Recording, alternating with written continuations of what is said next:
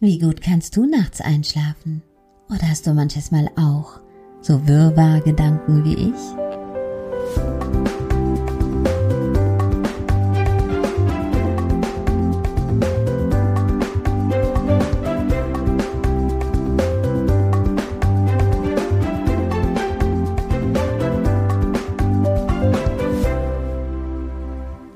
Es ist mitten in der Nacht am 12. Mai 2020, 0 Uhr 12. Und die Gedanken schwirren durch meinen Kopf, die Erlebnisse des Tages begleiten mich noch in die Nacht. Wir Menschen sind so unterschiedlich, so unglaublich verschieden. Und wir sehen die Welt aus so vielen verschiedenen Blickwinkeln und verstehen uns deswegen oftmals nicht. Nur an der Oberfläche. Da wirkt es so. Jeder Mensch hat aus seiner Vergangenheit diesen Rucksack des Erlebten zu tragen. Und wenn wir überlegen, warum wir so sind, wie wir sind, warum wir mögen, was wir mögen und hassen, was wir hassen und warum wir in mancher Hinsicht nicht kompatibel sind, dann wird uns bewusst, dass vieles aus unserer Vergangenheit kommt, aus unserer Kindheit auch heraus. Ja, ich bin auch einer von den Menschen, der sagt, lieber im Jetzt und im Morgen, was Vergangenheit ist, sollte Vergangenheit bleiben und was du nicht mehr im Nachhinein aufräumen kannst, solltest du vielleicht nicht mehr so beachten. Ich persönlich habe gemerkt, wie es ist, wenn man die schweren Steine, die man in dem Vergangenheitsrucksack immer mit sich rumschleppt, was jeder von uns tut. Nur bei dem einen sind sie leichter und bei dem anderen etwas schwerer. Wie es sich anfühlt, wenn man einen Stein davon loswerden kann. Warum sind wir so, wie wir sind? Warum machst du den Beruf, den du machst? Warum denkst du, was du denkst? Warum isst du gerne, was du gerne isst? Weil das alles irgendwann an dich herangetragen ist und du es für dich entdeckt hast. Andere Menschen entdecken andere Dinge. Und wenn du dir vorstellst, dass die Menschen in einem Gebäude gegenüber ganz viele Glasfenster haben und in jedem Fenster spielt sich ein anderes Leben ab, dann würdest du dich wundern, was gerade geschieht. Dann würde man auch mehr Einblick bekommen in die Welt, die gerade entsteht. Weil wir schauen auf unsere Perspektive, auf die Medien, auf die Schlagzeilen, auf die Worte, die man uns sagt. Ich werde hier in diesem Podcast nichts Umstrittenes bemerken. Ich werde keine Diskussionen führen. Ich möchte, dass die Menschen sich wohlfühlen. Dafür gibt es genügend Portale. Doch eins möchte ich. Ich möchte die Aufmerksamkeit wecken. Ich möchte das Bewusstsein wecken, dass eventuell dein Partner, deine Partnerin, dein Kind, deine Mutter die Welt einfach anders betrachtet. Und natürlich wissen wir das. Aber warum streiten wir denn? Warum sind wir oft so brutal zueinander, ohne es zu wollen? Die Situation, diese Corona-Krise oder wie auch immer man es nennen mag, fordert wirklich viele viele Momente Geduld. Manche sind die Macher, die gerade in dieser Zeit das Richtige losgezogen haben oder die richtige Inspiration hatten oder einfach viel schneller waren, auch wie ich. Und ja, ich gebe zu, man weiß schon, was man tun sollte und trotzdem tut man vieles nicht. Und ich möchte darauf aufmerksam machen, dass der Mensch, den du morgen begegnest, egal ob es in deiner Firma ist, ob es zu Hause ist, ob es beim Aufstehen am Frühstückstisch mit deinen Kindern ist, dass jeder dieser Menschen ein Stück von deinem Leben ist. Und so wie du morgen früh mit deinen Kindern sprichst, wird es etwas in ihrem Leben ausmachen. So wie du mit deinem Partner oder deiner Partnerin umgehst, wird es in ihrem Leben etwas ausmachen. Und bilde dir nicht ein, es wäre nur für den Moment. Nein, das ist nicht so.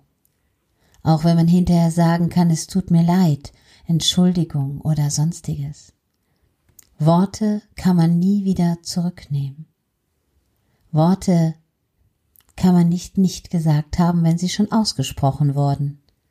Und Worte können verletzen. Sie können so brutal sein wie ein Schwert, was man in den Bauch schiebt und rumdreht. Und sie können so liebevoll sein wie warme, wärmende Hände, die durch dein Gesicht streicheln oder durch dein Haar. Leider wird es oft übersehen. Und wenn wir in das Gebäude gegenüber schauen und würden in ein Fenster sehen, wo vielleicht ein junger Mensch am Schreibtisch sitzt und verzweifelt ist, weil die Schulzeit gerade nicht regelmäßig ist, dann denken andere einfach so für sich hin, na und stell dich doch nicht so an, sei doch froh. Vielleicht geht in dem jungen Menschen aber was ganz anderes vor. Vielleicht hat er Angst, den Anschluss zu verpassen. Vielleicht vermisst er seine Freunde in der Schule so und hat niemanden sonst, mit dem er reden kann.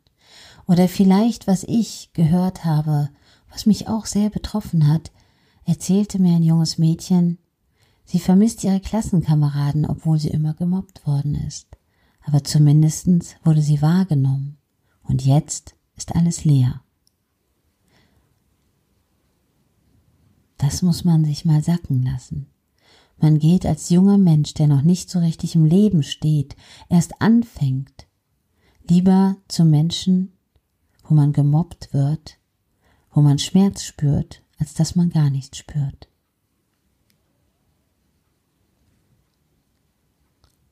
Ich habe Frauen gehört und auch Männer, die gesagt haben, mir fehlen die Kollegen, obwohl es eine schreckliche Arbeitsatmosphäre ist. Wie kommt das alles? Ist doch verrückt. Was ist denn mit uns los? Haben wir irgendwann vergessen, die positiven Dinge im Leben in uns selber zu fühlen? Sind wir so Gewohnheitstiere geworden, dass uns sogar die Dinge, die uns eigentlich unglücklich machen, fehlen?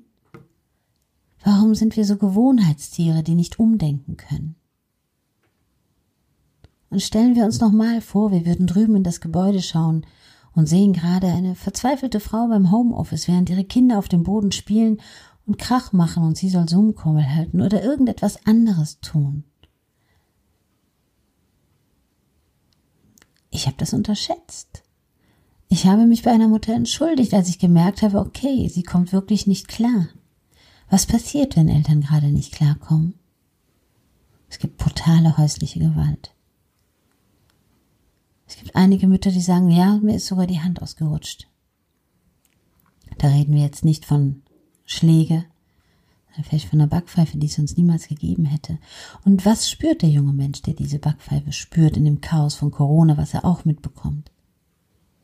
Leere, Haltlosigkeit, Demütigung, andere sagen, es ist nur eine Ohrfeige. Okay, aber es ist eine Ohrfeige in einer Zeit, wo der junge Mensch, egal wie alt er ist, gerade sein eigenes, sein eigenes Gleichgewicht verliert. Weil seine eigene Welt nicht mehr die ist, die sie sonst war. Und je nachdem, wie klein der Mensch ist, kann er ja gar nicht verstehen, warum das so ist. Es ist nur alles anders wie vorher. Alle sind angespannt. Seltsame Masken im Gesicht und viele Dinge gibt's einfach nicht. Es gibt auch Beziehungen, die richtig kriseln, weil man auf einmal nicht mehr ausgehen kann, weil man sich nicht mit Freunden treffen kann, weil man nicht mal was trinken gehen kann. Und ich gebe ehrlich zu, es gibt auch noch andere Zweige, die man sich nicht vorstellen kann, was da gerade passiert. Es spielt keine Rolle, ob wir davon reden, was Frauen mitmachen, wenn sie nicht ins Nagelstudio gehen können oder Herren nicht, wenn die Prostitution geschlossen ist. Ja, das ist vielleicht nicht das Thema, was man hier hören möchte, aber es geht doch genauso den Menschen, die nicht in die Kirche gehen konnten oder den anderen, die jetzt gerade eine Entscheidung treffen müssen, die wirklich härter, als man sich vorstellen kann, ist. Denn es ist so, wenn jetzt jemand ins Krankenhaus kommt, da müsst ihr entscheiden in der Familie, wer dorthin geht. Und wenn es um Lebensgefahr geht, und da sind vielleicht zwei Kinder, es darf nur eins hingehen. Nur eins und das, bis der Mensch entlassen ist. Da wird nicht gewechselt am nächsten Tag oder eine Stunde später, nein. Aber können wir da böse sein? Oder können wir sagen, wie sollen die Krankenpfleger oder die vielleicht unterbesetzten Menschen im Krankenhaus das schaffen? Wechseln wir das Fenster, schauen wir mal von denen ihre Perspektive. Stellen wir uns vor, wie die Krankenschwester da drüben in dem Fenster sitzt, was ihr für den Gedanken durch den Kopf gehen. Jetzt hat sie genug Schutzkleidung. Juhu. Hat sie sie wirklich? Hat sie die richtige? Ich weiß es nicht. Wie gehen die Patienten um? Die Patienten. Mit den Krankenpflegern. Wie gehen die Ärzte um? Wie gehen die Krankenkassen um? Wie sieht's überhaupt da aus mit genügend Personal? Dann sind die Krankenschwestern überfordert, übermüdet vielleicht, Bitte, wir reden hier auch über Überlebungsangst, Ansteckungsgefahr. Wie wärst du, wenn du die ganze Zeit in der höchsten Ansteckungsgefahr arbeiten würdest? Dann sind die Patienten dort. Die Patienten sind einsam, traurig, vielleicht verlassen. Vielleicht liegt da gerade ein älterer Mensch, dessen Partner nicht mehr kommen kann und man weiß gar nicht in dem Zustand, wo diese Person ist, ob sie sie nochmal wieder sieht. Vielleicht siehst du auch den Arzt, der total übermüdet ist und ehrlich chronisch überfordert ist. Nicht, weil er seinen Job nicht gerne macht, sondern weil dieser psychische Druck, die Angehörigen schimpfen, sie dürfen nicht zu den Menschen, das Personal ist überfordert, alles muss immer desinfiziert werden, noch mehr als jemals zuvor und das Ansteckungsrisiko, was im Unterbewusstsein schlummert, was so präsent ist, wie wahrscheinlich sonst nicht. Ich weiß es nicht begleitet die Menschen den ganzen Tag. Was ist mit den Angehörigen, die wütend sind und denken, ich bin es doch nur, wieso darf ich denn nicht mal rein? Wer ist denn ich mal nicht mal? Ist das nicht von 30 Patienten vielleicht noch eine Person? Sind da nicht statt 30 Menschen, die zu Besuch kommen, plötzlich 60 Menschen? Heißt das nicht doppeltes Infektionsrisiko? Ich weiß das alles nicht hundertprozentig. Ich sag dir nur die Gedanken, die durch mich durchfluten und die ich an mich rangetragen bekomme. Was ist mit der schwangeren Mutti, die im nächsten Fenster sitzt, die nicht mal weiß, ob der Papa bei der Geburt dabei sein darf, obwohl ich glaube, jetzt wird's wieder geändert und dann vielleicht doch wieder nicht. Und dann ist die Hebamme da oder nicht und nur kurzfristig und da auf jeden Fall mit Schutzmasken zur Sicherheit. Wie ist das Gefühl, wenn das Kind auf die Welt kommt und die Luft da drin atmet und keine Schutzmaske trägt. Wie fühlt sich das alles an? Okay, Babys sind ja nicht so stark betroffen, aber fühlt sich das nicht schrecklich alles an? Ich weiß es nicht. Ich weiß es nicht. Wie fühlt sich das an, wenn jemand sich gerade selbstständig gemacht hat und die Türen des Ladens nicht wieder ausschließen darf?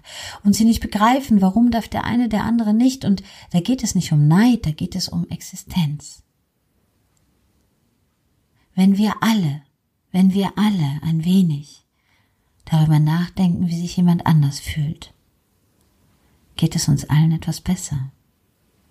Nicht, weil wir uns in dem Elend und dem Schmerz des anderen baden, sondern weil wir verständnisvoller miteinander umgehen können.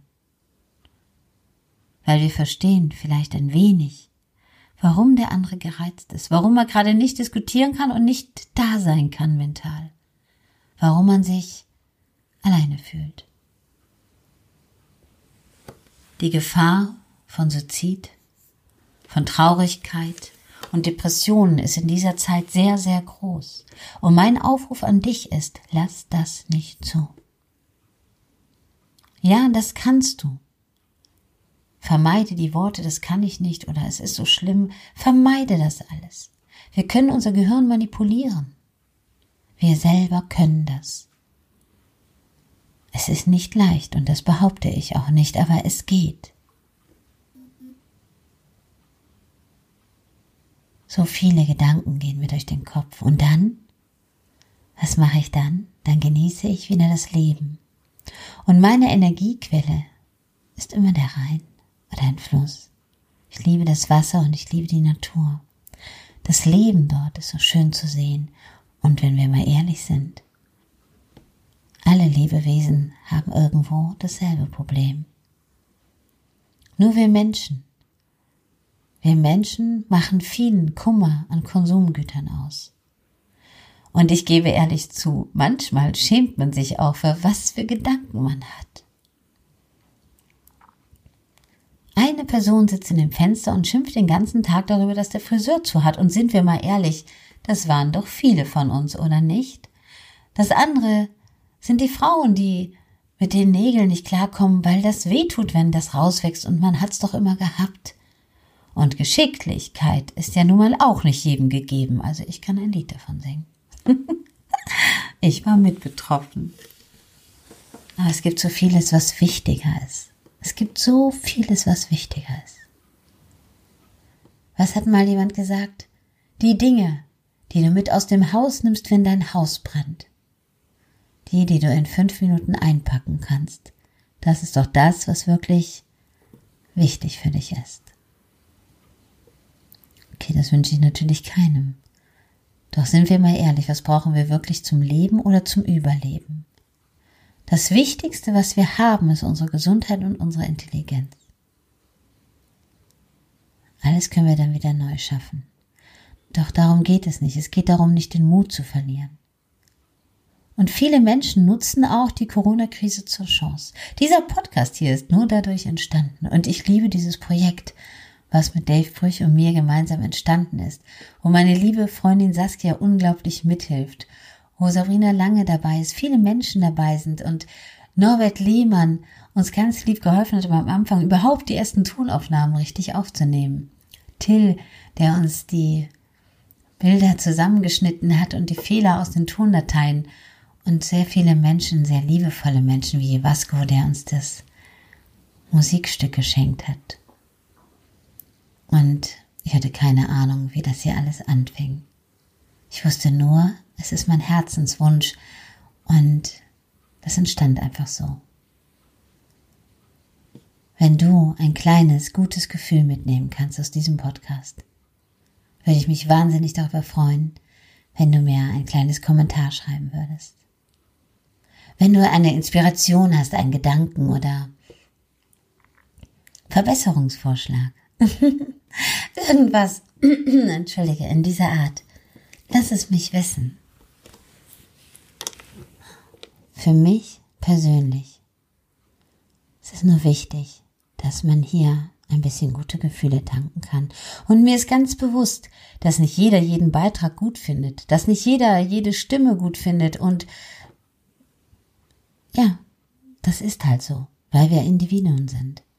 Und wenn ich in meinen Gedanken in dieses Haus da drüben schaue und die ganzen verschiedenen Menschen anschaue, dann überleg dir mal, alleine, wenn dort in jedem Zimmer nur eine Frau sitzen würde, circa in meinem Alter, würde doch sie sogar von Raum zu Raum unterschiedlich ticken und denken, andere Wünsche und Vorstellungen haben, andere Probleme.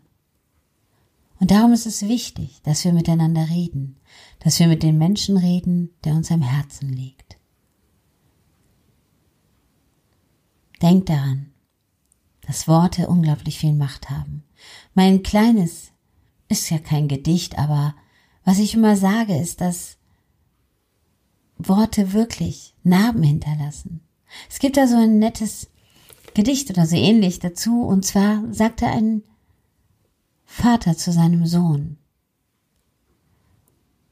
ich weiß, warum du keine Freunde zum Spielen hast. Weil der Junge kam traurig nach Hause und weinte und sagte, Papa, Papa, mit mir spielt doch niemand. Keiner mag mich. Und der Vater sagte diese Worte, ich weiß, warum du niemanden zum Spielen hast. Aber der Junge wusste es nicht. Er war wütend und oft aggressiv. Und der Vater nahm einen Eimer mit ganz vielen Nägeln und ging mit seinem Sohn, dem Eimer mit den Nägeln und einem Hammer zu einem Gartenzaun und sagte, immer wenn du wütend bist und böse bist und normalerweise deine Klassenkameraden schimpfen, treten oder mobben würdest, dann hau einen Nagel in diesen Zaun. Der kleine Sohn tat das eifrig. Ja, und manches Mal sogar ganz viele Nägel an einem Tag. Er war sehr unkontrolliert und launig und mürrig. Viele Kinder waren traurig wegen ihm. Einen Tag nach dem anderen ließ er seine Aggression an diesem Gartenzahn aus und schlug jedes Mal, wenn er wütend ist, wirklich einen Nagel oder zwei oder drei hinein. Jedes Mal. Nach einigen Tagen war der Eimer leer und er kam zu seinem Vater und sagte, guck mal, was ich gemacht habe. Und er war sehr stolz darauf. Der Vater nahm ihn an der Hand und sagte, gut, jetzt nimmst du die Zange und immer, wenn du weißt, dass du sonst wütend werden würdest und es jetzt nicht mehr bist, ziehst du einen Nagel heraus. Das tat der Junge auch. Es dauerte nicht lange. Der Vater kniete sich neben seinen Sohn, zog ihn so ganz nah an sich ran und sagte, schau dir das an. Schau dir diesen Gartenzaun an. Und so ist es, wenn du dich entschuldigst, wenn du Worte gesagt hast und glaubst, du kannst sie zurücknehmen. Nein, es geht nicht. Du hinterlässt Narben. Und diese Narben machen etwas mit dem Menschen. Diese Narben sind genauso wie dieser Nagel in den Zaun. Sie hinterlassen etwas. Und du kannst diesen Zaun neu anmalen und du kannst ihn spachteln, aber er wird nie wieder sein wie vorher, weil du hast diese Dinge getan oder diese Worte gesagt. Und dieses Gebäude gegenüber mit diesen vielen Fenstern soll dir nur sagen, selbst wenn du eine Person bist und andere in deinem Alter in diesem Raum sitzen, von deinem Geschlecht, die können ganz andere Sorgen haben wie du. Und sei offen dafür, dass niemand so denkt wie du, niemand so vielleicht fühlt wie du, vielleicht ähnlich, aber anders. Und in dieser Krise von Corona sind viele Menschen sehr angespannt, verzweifelt und wütend frustriert, traurig, aggressiv. Diese Anspannung macht was mit uns Menschen, dass wir schnell auf die Idee kommen, Nägel in Menschen zu hauen. Symbolisch gemeint. Ich werde jetzt schlafen gehen und ich hoffe, meine Worte erreichen dich. Ich liebe dieses Projekt. Ich danke Dave dafür unglaublich dass er mir diese Umsetzung ermöglicht und jedem Menschen, der hier in diesem Podcast dabei ist. Danke vom ganzen Herzen. Es bedeutet mir unglaublich viel. Und wenn es ein Tropfen ist, ein Tropfen auf diesem großen heißen Stein, wo so viele Menschen gerade traurig sind, wenn ich durch diesen Tropfen einige Menschen erreiche, bin ich glücklich. Und die Energie kommt zu mir zurück. Danke, dass du da bist. Ich wünsche dir jetzt eine gute Nacht oder wann auch immer du diesen Beitrag hörst oder siehst. Deine Claudia Kohn. Bis bald.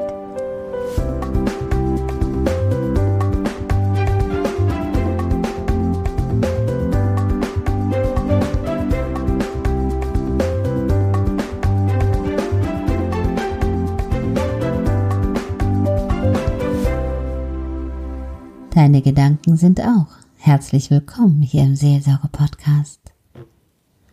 Oder freue dich einfach auf die nächste Episode mit mir, mit Claudia Kohn. Schön, dass du da bist.